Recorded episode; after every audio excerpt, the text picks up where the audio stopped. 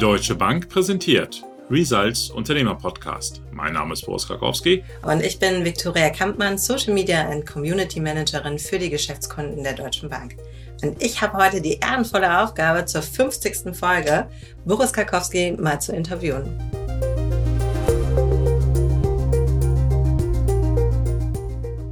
Boris, heute ist die 50. Folge. Yeah. Ich bin super aufgeregt. Wie ist es bei dir?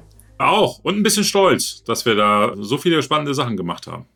Wenn man mal zurückbringt, die erste Folge wurde im März 2020 aufgenommen, also schon über zwei Jahre her. Erinnerst du dich noch, als die Anfrage auf dich zukam, was du da gedacht hast? Naja, wir hatten eigentlich das Thema Podcast schon eine ganze Weile in der Entwicklung gehabt, hatten ein paar Probeaufnahmen gemacht und dann kamen aber irgendwie andere Themen dazwischen und plötzlich kam dann der Anruf und ich weiß noch, ich war gerade im Homeoffice, natürlich, wie wir glaube ich alle und äh, dachte dann so, aha, okay, ja, jetzt, jetzt geht's los und dann waren wir dann auch sehr schnell in der Umsetzung und äh, ja, danach hatten wir dann schnell einen Rhythmus drinne. Das war natürlich immer wieder spannend. Die Themen zu finden waren klar, aber eben auch die Unternehmer und die Lust haben, darüber zu sprechen. Das war dann schon manchmal auch echt so eine Landung in letzter Sekunde. Alle Beteiligten werden das wissen. Hoffentlich hört man es aber trotzdem den Podcast nicht an. Aber ich habe mich gefreut. Ja, also ich finde es ein tolles Format.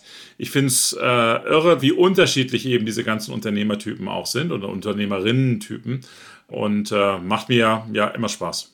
Jetzt, wie gesagt, zwei Jahre. Wenn du zurückblickst nochmal, hm, wie hat sich der Podcast für dich verändert? Hat er sich überhaupt verändert oder hattet ihr von vornherein eine super Strategie, die nach wie vor noch aufgeht? Naja, also vom Grundlegenden hat sich jetzt eigentlich gar nicht so viel verändert. Was sich natürlich verändert hat, sind die Themen. Und was wir auch gemerkt haben und was wir ja jetzt auch gerade bei den letzten Malen ein bisschen ausprobiert haben, ist auch, die Art und Weise, wie wir den Kollegen aus der Deutschen Bank auch einbinden, dass wir da jetzt auch einfach teilweise noch mehr stärker in den direkten Dialog gehen. Das funktioniert eben auch die Male, die wir es probiert haben, einfach super. Da ist immer so ein bisschen meine Sorge, na, nicht, dass es werblich wird. Wir wollen ja eben auch den Unternehmermittelpunkt haben, aber das geht. Also das ist überhaupt kein Problem. Und es macht richtig Spaß, weil es dann eben nicht nur ein Zweierdialog ist, dann mit einem eingeschobenen Einspieler nochmal, den wir dann haben, sondern tatsächlich, wir sprechen zu dritt miteinander. Und das macht mir viel Spaß. Aber die Themen haben sich natürlich geändert. März 2020 hast du gesagt, da ging es mit Corona gerade los. Und da haben wir natürlich ganz viel darüber gesprochen. Ist Corona denn jetzt immer noch so ein brisantes Thema oder kann man sagen, es hat sich tatsächlich abseits von Corona entwickelt? Naja, wir haben jetzt gar nicht so sehr über Corona direkt gesprochen, sondern wir haben natürlich darüber gesprochen, welche Antworten kann man finden. Also wie geht man mit den Schwierigkeiten um, wenn jetzt plötzlich niemand mehr in dein Geschäft kommen kann, wenn niemand in dein Restaurant kommen kann, wenn du jemand bist, der auf die Veranstaltungsbranche vollgesetzt hat mit seinem Geschäftsmodell und es gibt einfach keine Veranstaltung mehr. Wenn deine Patienten nicht mehr zu dir in die Praxis kommen wollen, welche Lösung findet man dann?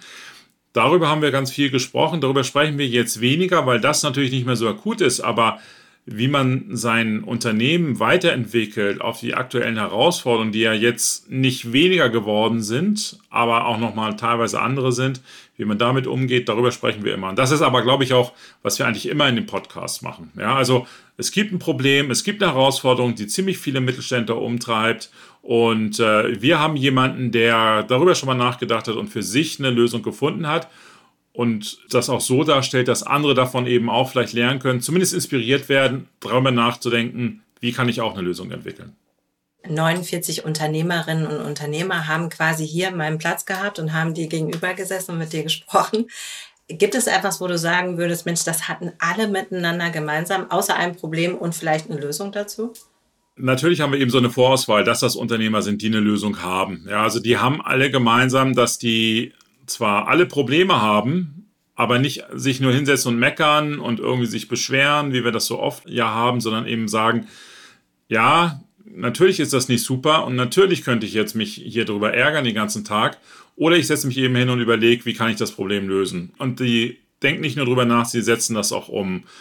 Das haut auch nicht immer alles sofort hin, das ist denen auch klar, darüber reden die teilweise auch sehr, sehr offen, aber sie ändern was. Und das ist das, was sie eigentlich alle gemeinsam haben. Und was mir auch aufgefallen ist, die kennen alle ihre Stärken sehr gut. Ja, also die gehen jetzt auch nicht hin und sagen, oh, mein Geschäft ist geschlossen, jetzt gucke ich mal, wie es die ganz großen Online-Händler machen, sondern die gehen hin und sagen, was macht mich eigentlich besonders? Was macht mich bislang erfolgreich? Was ist das? Ja, und wie kann ich das jetzt übertragen auf eine Welt mit Corona, wo wir nur digital miteinander uns austauschen können, wo ich vielleicht zum Beispiel meine Laufschuhe nur über den Computer quasi direkt erstmal verkaufen kann? Und wie setze ich das um? Also einfach genau zu wissen, was sind die Stärken und diese Stärken zu nutzen und daran zu arbeiten und sich gar nicht so sehr unbedingt immer auf die ganzen Schwächen zu konzentrieren und zu überlegen, ah, was habe ich jetzt nicht so, was die jetzt gerade erfolgreicher sind, die mehr davon haben, dass jetzt irgendwie alle zu Hause bleiben müssen. Das ist nicht das Thema. Jetzt hast du es gerade selber gesagt, sie haben alle was Besonderes. Ist dir ein oder andere Unternehmer, Unternehmerin besonders in Erinnerung geblieben oder gab es irgendeine lustige Situation während der Aufnahme? Äh, ja, also wäre jetzt gelogen zu sagen, dass mir alle gleich präsent sind. Ja, dafür sind es einfach auch so unterschiedliche Typen und äh, und so viele. Ja, und so viele auch muss man auch sagen. Natürlich, ich habe jetzt auch noch mal so ein bisschen geguckt, immer wieder mal so zur 50. Ausgabe.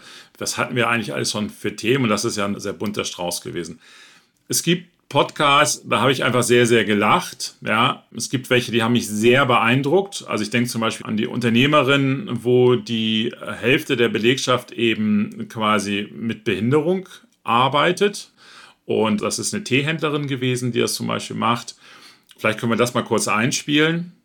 2011, glaube ich, war es, dass sich eine Dame bei uns beworben hat mit dem Argument, da ich gehörlos bin, kann ich auch nicht so viel tratschen während meiner Arbeit. Und das hat mich wirklich aufhorchen lassen, quasi auf dem Papier, wo ich kurz so dachte, wow, das ist ein schlagendes Argument.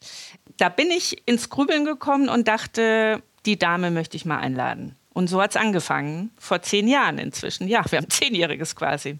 Und inzwischen sind es eben fast die Hälfte bei Ihnen oder mehr sogar, ne? Ja, also wir zählen ehrlich gesagt gar nicht mit, da wir uns im Team nicht darüber definieren, ob mit oder ohne Behinderung. Aber ja, inzwischen ist es gut die Hälfte, die offiziell nach arbeitsrechtlichem Status eine Behinderung haben oder zumindest eine Gleichstellung. Also das war sehr inspirierend, einfach auch zu sehen. Und ein Thema, über das wir jetzt irgendwie gar nicht so sonst so viel eben vielleicht über nachdenken, viel zu wenig leider gab total lustige Situationen. Äh, ich erinnere mich an den Pizzabäcker von der Pizza Wolke aus Gießen, wie der einfach erzählt hat, dass er nach Hamburg fährt und äh, die da eigentlich seine Pizza haben wollen in den Lebensmittelgeschäften. Und er kann aber einfach nur zehn Pizzen am Tag produzieren. Und wie er damit umgeht, ach, hört einfach mal selber rein. Was wir sehr schnell erkannt haben, ist, dass die sich alle untereinander kennen, die selbstständigen Kaufleute und natürlich auch die Vertriebsleiter und Bereichsleiter und so weiter auch zu denen gehen. Und das war Mund-zu-Mund-Propaganda. Sag mal, hör mal, die Pizzawolke, die macht jetzt Tiefkühlpizza. Und da war es natürlich, wow, ja, dann zeig mal eine. Und ach, wie viele Pizzen ich zu irgendwelchen Zentralen schicken musste als Probe, weil die alle probieren wollten. Die Schnorrer. Und dann sitzt du also in Hamburg und sagst, ja, also zehn kann ich am Stück herstellen mit meinem kleinen Schockfrost. dann bist du doch eigentlich draußen, oder nicht?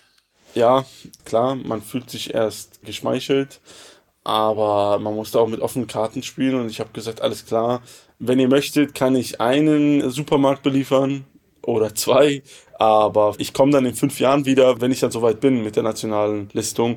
Das Thema hatte sich dann auch sehr schnell erledigt gehabt, weil man gemerkt hat, okay, es ist wirklich nur erstmal eine Idee.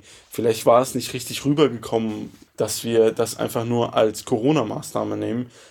Um ehrlich zu sein, aber das war auf dem Rückweg von Hamburg nach Gießen, wo ich mir dachte, vielleicht ist das ja einfach wert, dass du nochmal investierst und nochmal alles auf eine Karte setzt. So, und dann gab es aber auch die Unternehmer, die vielleicht, weil sie einfach auch darüber nicht so offen reden wollen, dann teilweise im Nachgang an unsere Aufnahme sich total geöffnet haben. Also das war irre.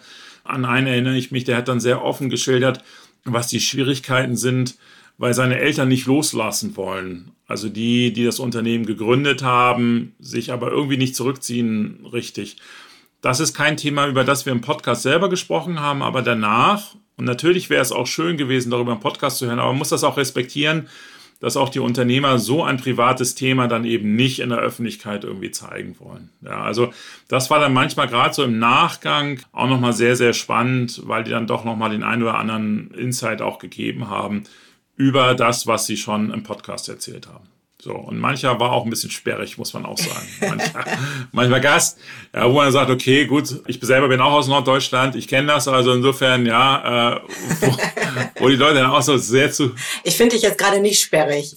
Ja, aber zugeknöpft und so weiter kenne ich aus der Heimat und äh, das weiß ich dann auch. Und ja, ich denke da immer so, ja, okay, das ist halt der, der Mittelstand.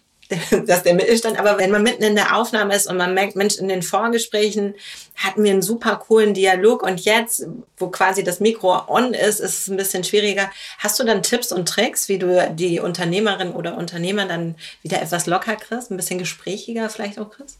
Also am Anfang muss man einfach, bevor wir aufnehmen, quatschen wir erstmal einfach. Ja, über auch Themen, in denen sie sich wohlfühlen. Das ist das eigene Unternehmen oder die aktuelle Situation. Was sind gerade so die Herausforderungen? Womit befassen sie sich gerade? Also etwas, dass sie einfach in den Redefluss kommen. Wenn sie dann aber während der Aufnahme einfach sehr, das merkt man auch, angespannt sind, Angst haben, dass sie was Falsches sagen, die Angst, dass sie sich dann irgendwie blamieren, weil das ja diesen Podcast, den hören ja auch die Mitarbeiter, den hören ja auch die Familie und hören auch Kunden und Lieferanten. Und da haben natürlich irgendwie manche mehr Angst als andere, dass da irgendwo was Falsches rüberkommt oder so. Und dann sage ich aber auch manchmal, jetzt machen wir einfach mal einen Cut.